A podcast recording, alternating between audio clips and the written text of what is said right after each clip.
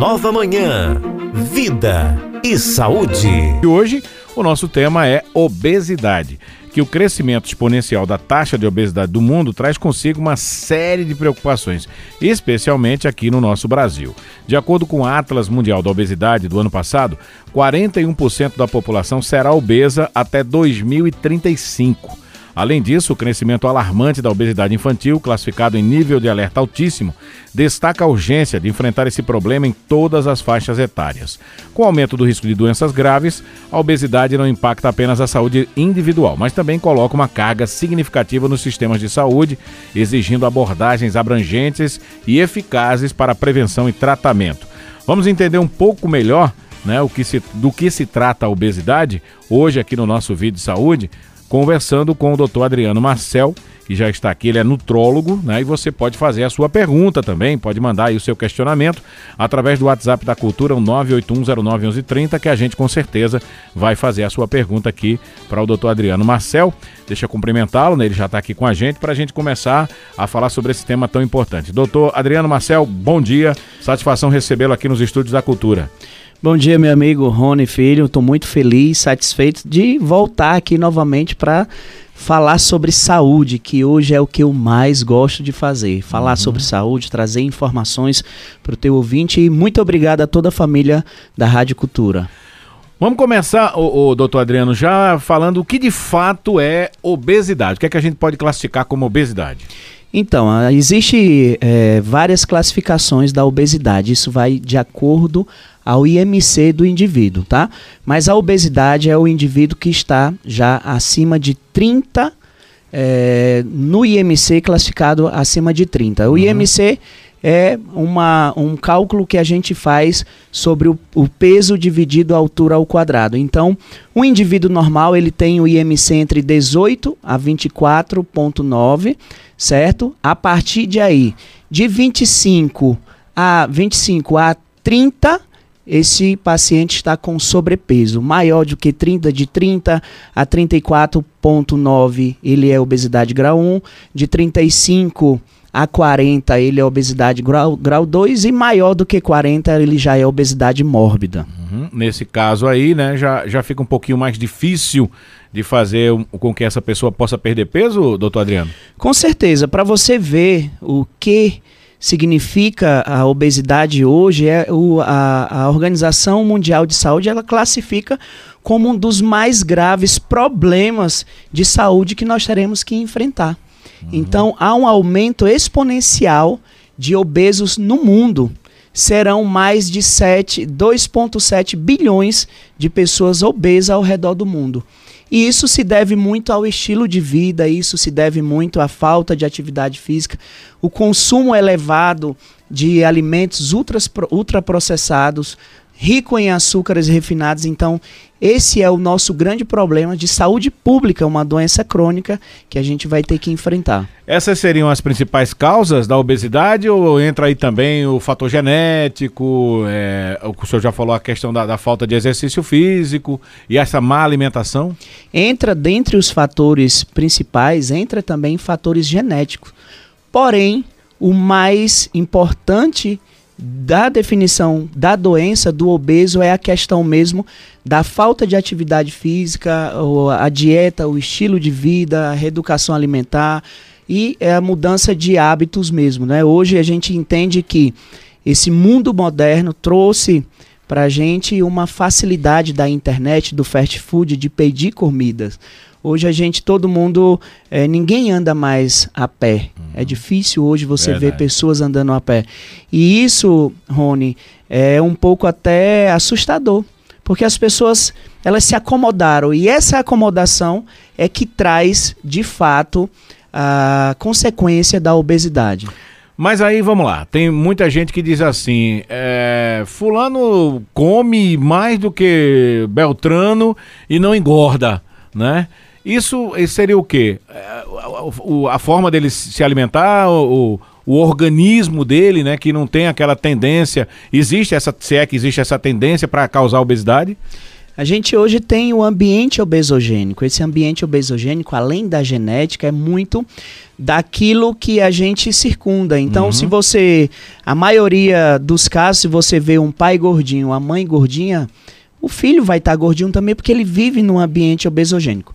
Mas para entender sobre a tua pergunta, para a gente saber responder de fato, para que o nosso ouvinte entenda, nós, todo o corpo humano, a fisiologia do corpo humano, ele tem uma taxa metabólica basal. Essa é a minha necessidade calórica diária, é quanto que eu gasto só respirando, uhum. certo? Então, é fácil, é conta simples. Imagina que eu tenho uma necessidade basal de 2 mil calorias. Esse é o que eu necessito para poder estar tá respirando, para estar tá trabalhando, uhum. fazendo um programa de rádio, atendendo consulta. Eu gasto duas mil calorias. Se eu consumo 2.500 calorias, eu estou sobrando 500 calorias. Se eu consumo 3.000 calorias, eu estou sobrando. E o nosso corpo armazena esse superávit de energia através de gordura. Então, a gordura nada mais é do que energia que foi consumida e que ficou reservada em, como estoque de gordura mesmo. Uhum. Então, as pessoas têm que entender: ah, eu como muito pouco, meu prato é muito pequeno e Fulano é um pratão de pedreiro. E ele não engorda, eu engordo, tá? Mas a quantidade calórica é que representa esse, essa fração de que uhum. vai subir peso ou não. Então, existem porções pequenas de alguns alimentos que são poucos calóricos. Ou existe muito, é, com muita caloria em pequena quantidade. Pequena e quantidade. um pratão de salada é menos calórico do que um pratão de feijão, arroz, macarrão, né? Então uhum. tem essa, a gente precisa diferenciar isso. É, e muitas vezes, né, o senhor até falou no fast food, as pessoas trocam essas refeições por fast food, né? Por um cachorro quente, por um hambúrguer, por uma pizza. E isso aí é altamente calórico, né? Com certeza. Então, hoje a gente tem essa facilidade do fast food. Ah, o pedido da comida está na palma das nossas mãos. Isso traz comodidade, mas isso traz doença também. Lembrando que no fast food também, lá na, no, nos aplicativos, nós temos as opções de comida rápida. Então uhum. isso parte muito também do princípio da, do que eu quero, do princípio da minha boa escolha. Nós temos que fazer boas escolhas e isso muitas vezes é que falta. É, o que me chamou a atenção aqui nesses dados que a gente falou aqui sobre a questão da obesidade no mundo até 2035 é, são as crianças, né? Cada vez mais nossas crianças estão é, obesas. Isso parte muito também desse, desse ambiente que o senhor já falou, né? Que o pai é gordinho, a mãe é gordinha, come mal e a criança se acostumou àquilo, mas também aliado a essa falta de exercício e as telas, né? Porque hoje a criançada não sai mais para brincar, não, você não vê mais uma criança na rua andando de bicicleta e fica muito naquele, naquele mundinho ali do celular, das redes sociais e isso também influencia, né, doutor Adriano? Com certeza, essa facilidade que a tecnologia trouxe para nós adultos, com certeza também hoje é para as crianças. A gente vê que os pais não têm mais dificuldade de ter trabalho com os filhos. O filho chorou, o que, é que a gente faz? Coloca ele na tela, bota ele para assistir um youtuber, bota ele para assistir um desenho. É Essa facilidade está prejudicando nossos filhos também. Hoje a gente não vê mais as crianças como antigamente, correndo no parque, brincando, se sujando. E isso está cada vez uma realidade mais distante. E nós temos a culpa disso. Uhum. Essa modernização trouxe é, uma facilidade a ponto de eu não querer mais ter trabalho com os meus filhos, de eu não ter mais aquela educação como lá atrás nós recebíamos, né? Eu sou da década de 80, eu já tenho aí quase 40 anos e a minha realidade de 40 anos atrás é totalmente diferente da realidade hoje do meu filho, que tem 4 anos. Uhum. É algo mesmo que a gente precisa parar um pouco e refletir. E a gente, quando para para pensar, a gente que é dessa época, né, lá atrás, a gente lembra da, da alimentação que a gente consumia naquela época e que hoje a gente praticamente é, é, é mais difícil né? Da gente até de consumir e também de, de fazer com que as pessoas também consumam isso. Mais verduras, mais frutas, né? É, não, tom, não usar tanto açúcar, que é um dos grandes vilões né, dos processos inflamatórios do nosso corpo. E a gente não, não tem mais essa condição hoje, né? Por conta dessa comida industrializada, que também é para suprir a necessidade do mundo, né, doutor Adriano? Com certeza. Para tu ter ideia, Rony, o meu avô morreu com 96 anos, sem doença nenhuma. E comia lá o tutano dele, é. a farinha, o arroz. Hoje a gente tem a facilidade dos produtos industrializados, né? A gente tem aí muito comum a salsicha, a gente tem a mortadela, a gente tem presunto, a gente tem hoje alimentos ultraprocessados que além de trazer uma necessidade calórica muito mais aumentada ao consumo, faz com que também a gente esteja mais sujeito e exposto a ter doenças como o câncer mesmo. Uhum. Então hoje a alimentação, nós somos muito o que comemos. Né? Uh, eu costumo dizer que grande parte das nossas doenças entra pela nossa boca. Então é esse cuidado que a gente tem que ter. Uh, a gente observa que um dos grandes fatores da obesidade hoje no mundo são a ingesta de alimentos ultraprocessados e alimentos ricos em açúcares refinados. Já que os pais às vezes não conseguem fazer nada, isso já seria um papel da escola também, de já começar a tentar é, doutrinar essas crianças aí para ter uma alimentação mais saudável? Com certeza. A gente tem hoje aqui em Caruaru, por exemplo, escolas que têm um, um lanche mais saudável, que é fornecido para as crianças um lanche com uma energia calórica melhor, né, uma condição é, é, alimentar muito melhor. Então, a gente tem que partir do princípio mesmo que vai ser uma união coletiva, tá? Porque é um grande problema de saúde pública futura que nós estamos enfrentando. É, porque quando a gente fala de obesidade, né, muita gente pode estar assim, não, mas só porque ficou obeso, porque ficou gordinho, porque está com problema de locomoção. Não. O problema, doutor Adriano, são as doenças que são desencadeadas pela obesidade, né? Com certeza. Todo paciente gordo, obeso, ele é um paciente inflamado. Eu costumo dizer, as pessoas hoje, Rony, romantizam muito a obesidade. Então nós temos influências hoje, gordos, que diz que não, que tem que se aceitar meu corpo, minhas regras. Não é assim. Não existe obeso saudável, não existe é, gordos saudáveis, tá? Todo paciente que está acima do peso, ele está inflamado metabolicamente. E isso traz para o paciente como consequência doenças que somam esse quadro inflamatório. Doenças como infarto agudo do miocárdio, doenças como AVC, diabetes, hipertensão. Além de todo esse quadro que você já me falou, da dificuldade de locomoção, né, do cansaço, da fadiga, da indisposição. Todo paciente que está acima do peso é um paciente que muitas das vezes ele tem uma fisiologia é, corporal totalmente desregulada. Uhum é uma fisiologia corporal como uma fisiologia total do corpo que desarranja totalmente aquela fisiologia do paciente. Então ele começa a diminuir a produção de hormônios, ele começa a ter dificuldade no sono, a ter procrastinação, a ter é, fadiga, indisposição, ele não rende tanto no trabalho. Isso tudo são sinais que o corpo dá da inflamação metabólica que está acontecendo. É, falando dessa inflamação metabólica, que muito se fala nisso, né? E, e, sempre se coloca o açúcar como principal vilão dessas inflamações que nós temos, né? dessa situação metabólica. Realmente o açúcar é o nosso principal vilão de tudo isso? O açúcar é um dos principais vilões. Ele não é sozinho uhum. o grande vilão. Então as pessoas hoje elas não fazem com muita frequência atividade física, por exemplo. Então, só consumir açúcar não é somente isso. É um paciente que não tem uma vida saudável, que não escolhe bons alimentos, que não pratica atividade física, que não dorme bem, que não bebe muita água. Veja que é um conjunto.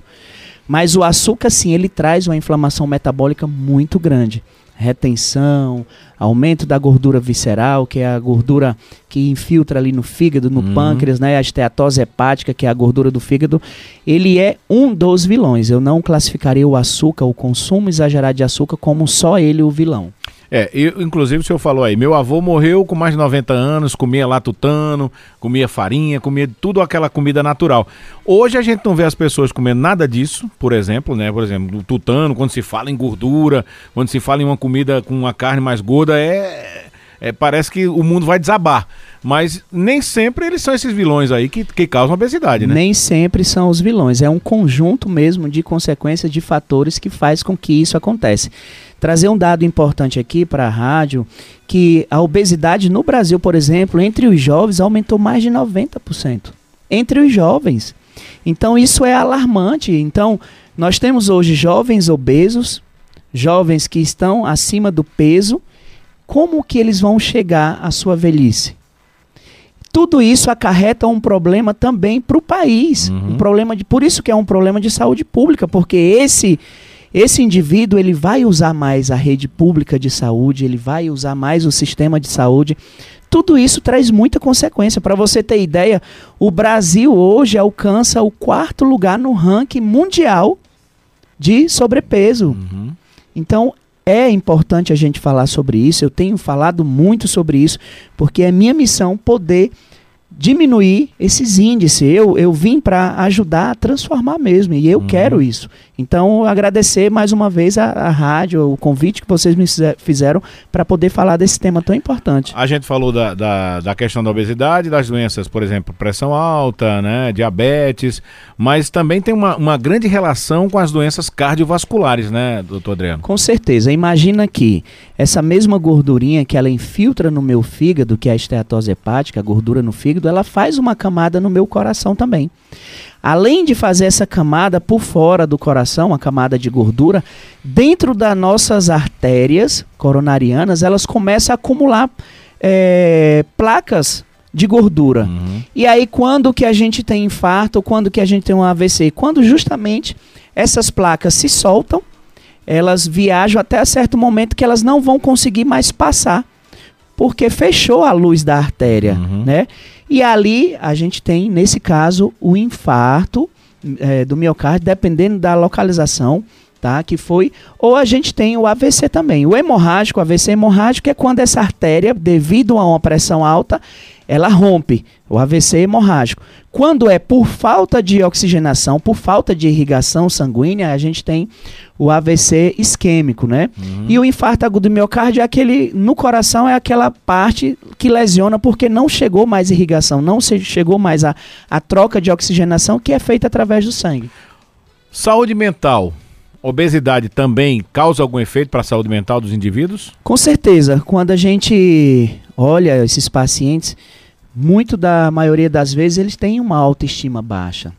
Eles estão, é uma bola de neve. Outro dia eu vi alguém comentando, e ah, o que me entristeceu é que era alguém da área da saúde, era um nutricionista, dizendo que foi jantar com um gordinho que era um que era um futuro concorrente a namorado e que ela viu que ele comia como um bichinho. Um bichinho não, ele comia como um bichão. Ninguém come, Rony, porque gosta de comer. Come porque a gente tem hoje classificado o transtorno compulsivo alimentar. Ela, a pessoa tem uma compulsão por comida. E isso é gerado por ansiedade. A maioria dos obesos estão ansiosos. A maioria dos obesos não consegue dormir bem porque tem apneia do sono. A maioria dos obesos acorda com a sensação de que estão mais cansados do que foram dormir, fadigados e indispostos. E isso é uma gera uma consequência mental. As, as, as pessoas, os indivíduos estão doentes, mentalmente doentes, a autoestima nem existe. E esse paciente afunda num quadro de depressão, e essa depressão gera mais ansiedade, essa ansiedade gera mais fome, mais compulsão alimentar e vira de fato um círculo vicioso muito perigoso. A gente vai para o intervalo, mas antes deixa eu lhe perguntar. Então aquela velha e famosa história de eu sou gordinho, mas eu sou feliz, é só uma figuração aí. É a romantização da obesidade. Doutor Adriano, por muitos e muitos e muitos anos, né, se falava na dieta restritiva, que até funcionou para muita gente, para outras não, que aí ficou naquele efeito sanfona, né? Engorda, emagrece, engorda, emagrece. E nesse meio tempo, outras opções foram surgindo. O que é que o senhor pode falar dessa, dessa dieta restritiva, se realmente ela funcionava, é, ou se realmente é porque a pessoa parava de comer totalmente e aí acabava perdendo peso e fazendo exercício físico também, aliado, né? Exatamente, meu amigo Rony. O grande problema é de restringir a ponto de que quando você permite o paciente comer, ele vai comer o exagerado. Por quê? A restrição total de carboidrato, ela não traz benefício. Veja que uma coisa diferente é, é uma da outra é você emagrecer ou você definhar. Se você restringe totalmente a ingesta de carboidrato, você vai perder peso. Mas dentro desse peso que você está perdendo, você está perdendo musculatura também. Então eu nunca aconselho os meus pacientes fazer uma dieta restritiva a ponto de que, com certeza, quando ele puder voltar a comer normalmente, ele vai comer acima do que ele necessita. Porque é, ele está condicionado a essa fome, ela tende a aumentar muito mais, ela tende a voltar dobrado. Por isso que é muito mito as pessoas que fazem é, estratégias de emagrecimento com medicamentos, elas sempre dizem, ah, mas depois que eu paro de usar tal medicamento, volta tudo o dobro. E não é.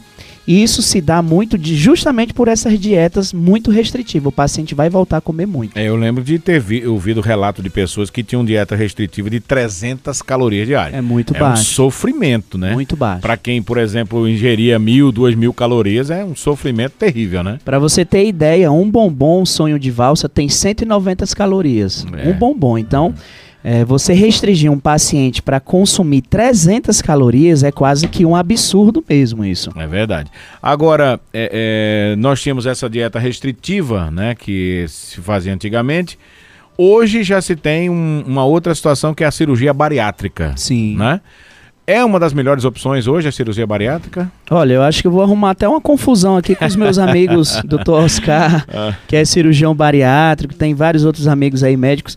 Mas olha, a cirurgia bariátrica, Tony, é, Rony, é justamente para aquele aquele paciente, o indivíduo que jogou a toalha. Ele já Aham. tentou de tudo e ele não consegue mais, ele não acha que não vai de fato conseguir ter resultado. Aí sim, a gente indica a cirurgia bariátrica. Mas, como eu estava conversando com você aqui durante o intervalo, hoje nós temos um arsenal medicamentoso muito grande e moderno.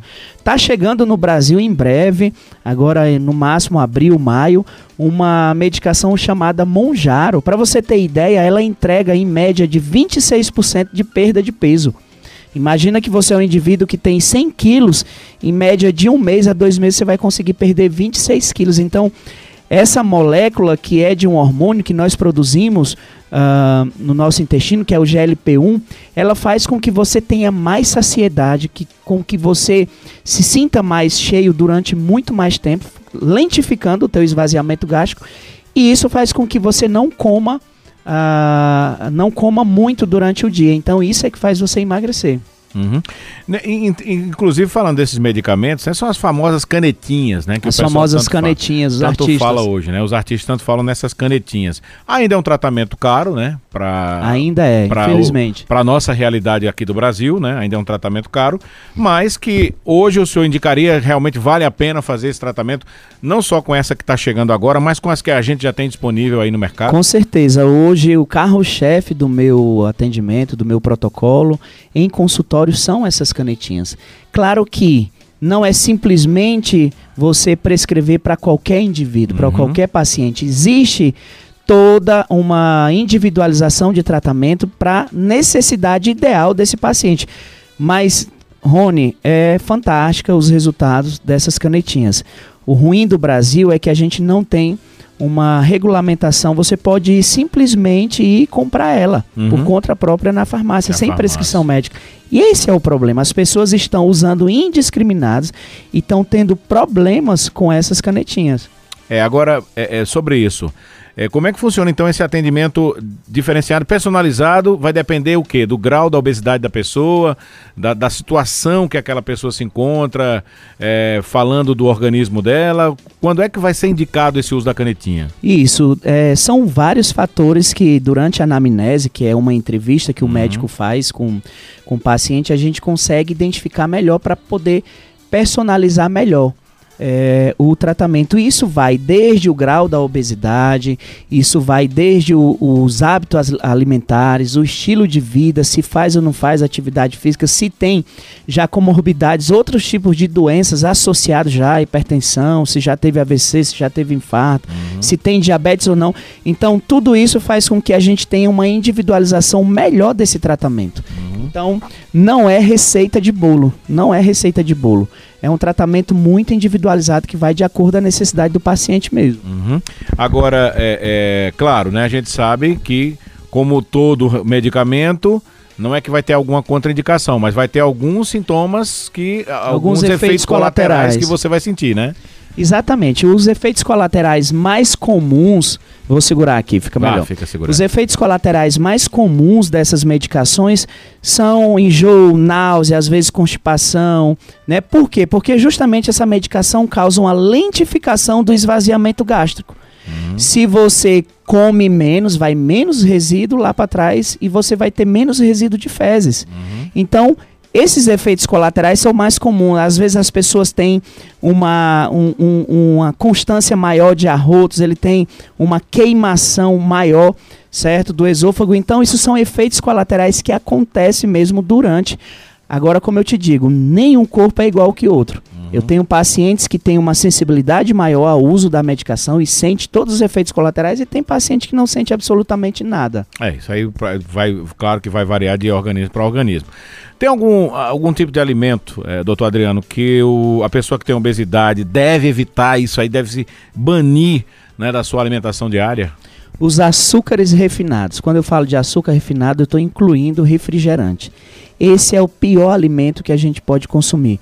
Os alimentos ultraprocessados, certo? Então, a salsicha, é, o hambúrguer industrializado, que não seja né, a carne de hambúrguer ali, artesanal, todos esses alimentos, alguns pães que vêm é, com a, a, um aumento, né, um recheio de açúcar, de doce, de então, esses alimentos o paciente precisa evitar.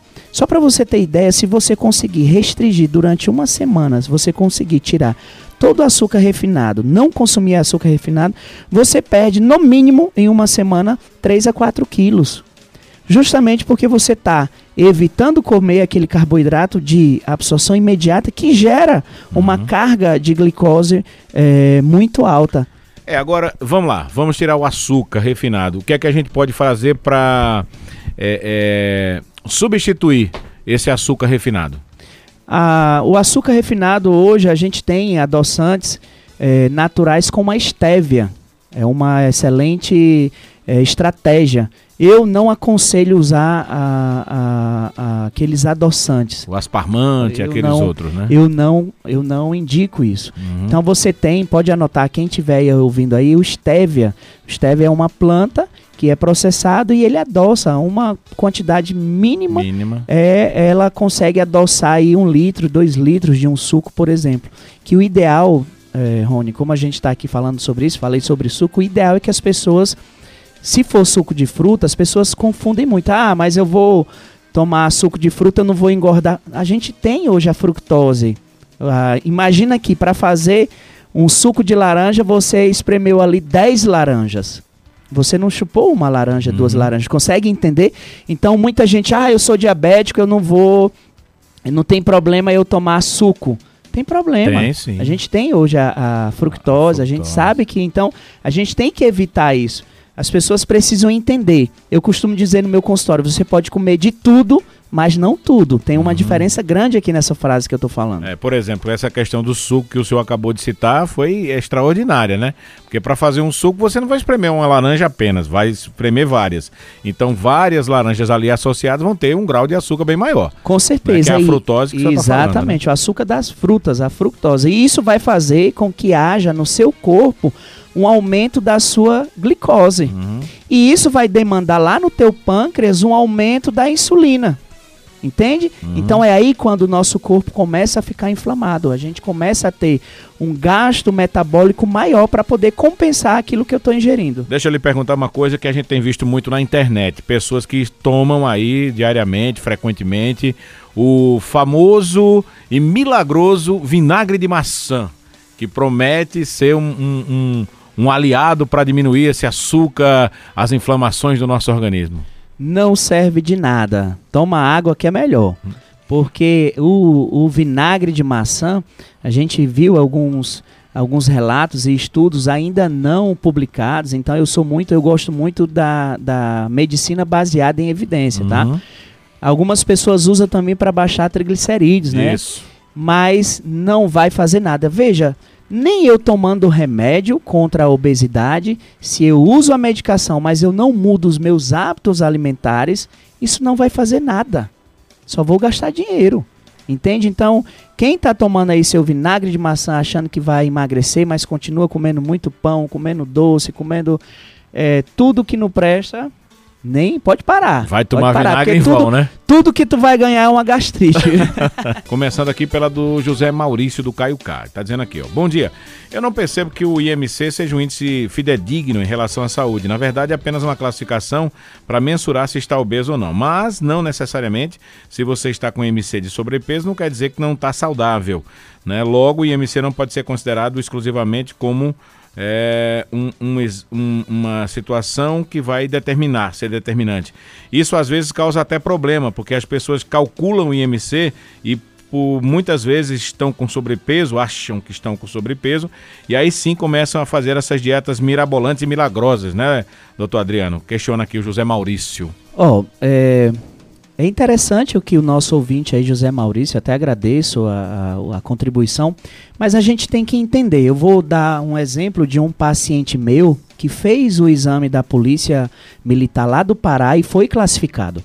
Porém, o IMC dele era de 35, mas ele não estava gordo. Ele não estava obeso. O que, que acontece? Ele pesava mais de 100 quilos, porém ele tinha uma ele tinha um percentual de gordura muito baixo. Ele com 105 era mais magro do uhum. que eu com 80. Ele tinha uma quantidade pequena de gordura. O que ele tinha era um aumento da musculatura. Então eu fiz um laudo dizendo que o IMC dele não poderia reprovar ele do concurso. E aí terminou que ele foi aceito justamente nisso aí. Então, a gente tem que entender, IMC e o paciente está ou não gordo, é isso que a gente tem que entender pela uhum. classificação, mas é a classificação da, a, da Organização Mundial de Saúde. É, e outra coisa, né? Você não vai ficar fazendo seu IMC e, e agindo por conta própria. Com certeza. Você tem que procurar um especialista. Procura, especialista me procura lá, Rony, né? que eu faço uma bioimpedância, vai dizer se esse paciente tem 100 quilos, vai dizer quanto que ele tem de gordura, quanto que ele tem de músculo, quanto é água, quanto é retenção. Ela diz tudo isso a bioimpedância. Olha, tem aqui o seu Cícero do Chique Chique. Bom dia, Rony. Pergunta pro doutor aí, então, qual seria a comida balanceada para almoçar hoje, por exemplo? Olha aí, meu amigo, vamos comer hoje uma salada, certo? Muita salada, muita carne, que é a proteína, certo? Duas, três colheres de arroz, meia concha de feijão e você vai estar tá feliz e satisfeito. E mais que tudo, com saúde, viu? É, quando o senhor fala salada, é muitas folhas, né? Muitas folhas. folhas. A gente tem que consumir uma comida balanceada entre frutas, legumes, verduras, né, cereais. Isso é a nossa. É como eu digo, a gente pode comer de tudo, uhum. Rony, mas não pode comer tudo. Uhum. Entende? Então a gente tem que ter só esse equilíbrio. É o que eu falo muito na minha rede social sobre equilíbrio. Tem aqui o Júnior do Pastel. Doutor, eu tenho 41 anos, 1,67m, meu peso hoje é 115. Estou fazendo caminhada e parando de comer algumas coisas que eu comia antigamente. Tem como perder peso somente nessa condição que eu estou passando para o senhor? Eu tenho me sentido muito ofegante ultimamente na caminhada. E esse já é um problema por conta da obesidade dele. Meu amigo, continua fazendo atividade física. O quanto mais de atividade física você fizer, melhor. Diminui a tua ingesta calórica, retira da tua dieta açúcares certo? À noite consome bastante é, carboidrato complexo, é, raízes, trabéculos como macaxeira, inhame, batata doce e você vai conseguir perder peso sim. Agora só vai conseguir peso, perder peso se você regular a sua atividade física, o seu sono e a sua dieta. Ô, doutor, a gente sabe que a atividade física é muito importante, é demais para quem está querendo perder peso. Mas, por exemplo, quem tem muita, muita questão de, de eh, Quem tem questão, por exemplo, de artrite, de artrose, né? É, qual tipo de exercício seria mais indicado? Porque uma caminhada você não vai aguentar fazer, né? Porque você tem dor frequente. Com certeza. Exemplo. Nesse tipo de pacientes, a gente indica muito as, os exercícios físicos dentro da água, dentro da piscina, uhum. certo? Então ele gera um gasto calórico bom e você consegue não sentir dor por conta dessas limitações. Então, atividade dentro da piscina, isso faz com que você consiga ter resultado. O Douglas Florencio está dizendo aqui: coitado do joelho da Thaís Carla. Ali é um guerreiro. É. E é romantização, né? Thaís é. Carla levanta essa bandeira da romantização da obesidade. E eu sou totalmente contra. Nós não podemos é, romantizar a obesidade, que é uma doença crônica certo? Que é uma doença que vai virar o, a, a doença do século. É verdade. A Rosângela está dizendo: minha filha tem seis anos, doutor, ela está pesando 35 quilos. Já pode se considerar que está acima do peso? A gente, para fazer esse cálculo, tem que ver o IMC dela, tem que, precisa dos dados da altura dela e do peso. A gente não consegue só pela idade dela, mas seis anos, 35 quilos, ela tá com sobrepeso sim. Dependendo, inclusive, da estatura. Da estatura, né, exatamente. Né, Tem que fazer, porque o IMC ele é feito exatamente. em cima da altura, do peso, peso. dividido a altura ao quadrado. Uhum.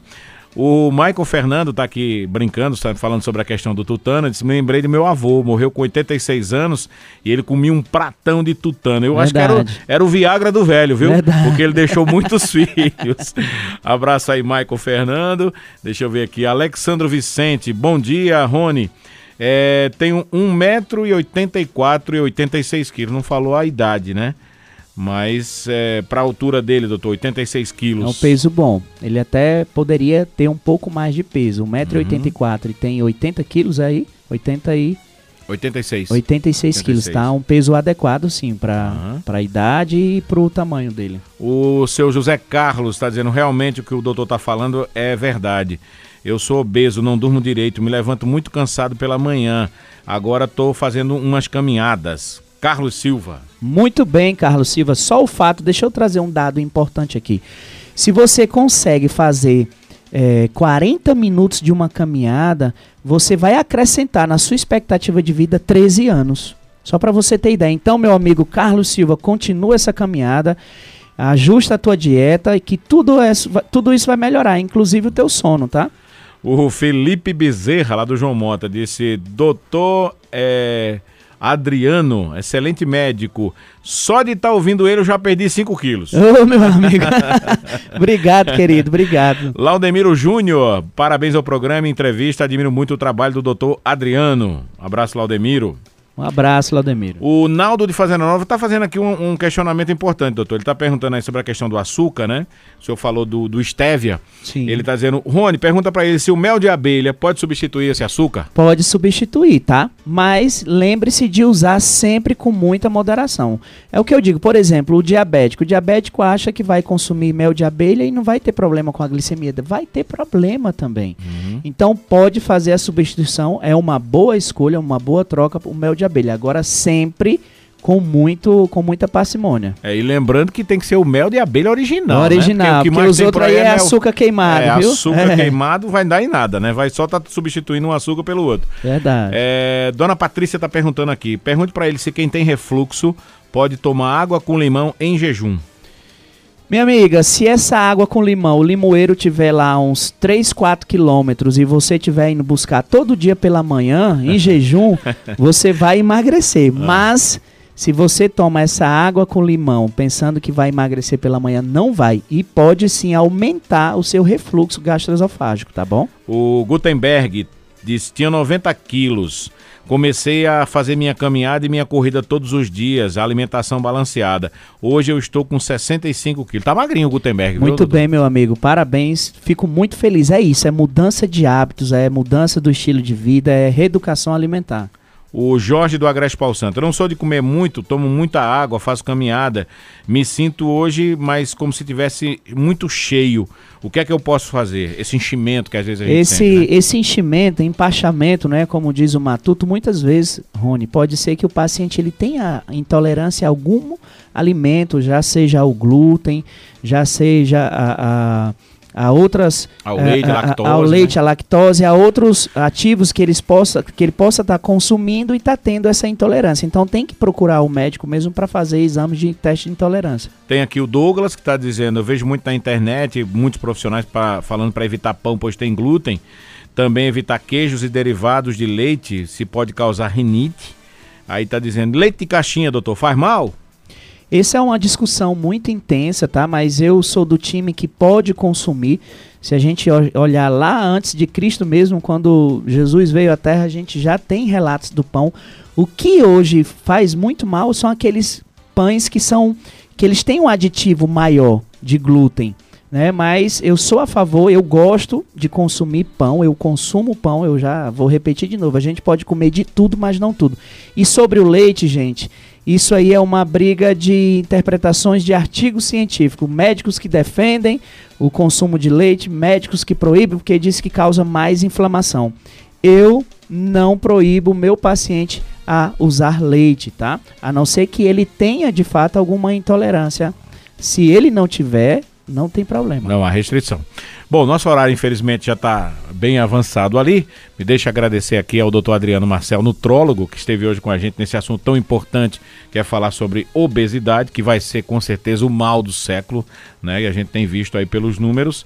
Hum, É, agradecer aqui a participação do doutor Adriano e convidá-lo para voltar outras vezes aqui, viu, doutor Toda Adriano? vez que me convidar, eu venho, viu? Trazer novidades. Que, o que é que o senhor pode deixar aí de, de, é, de, de, de uma fala, né, para a gente tentar modificar aí a- o pensamento, o modo de vida das pessoas? O que eu posso falar é que não romantizem a obesidade. A obesidade é uma doença crônica que merece ser combatida. Cuide do seu maior patrimônio, que é a sua saúde. Cuide da sua vida e dos seus familiares. Muito obrigado mais uma vez, doutor Adriano Marcel, nutrólogo, aqui com a gente hoje no nosso vídeo de saúde.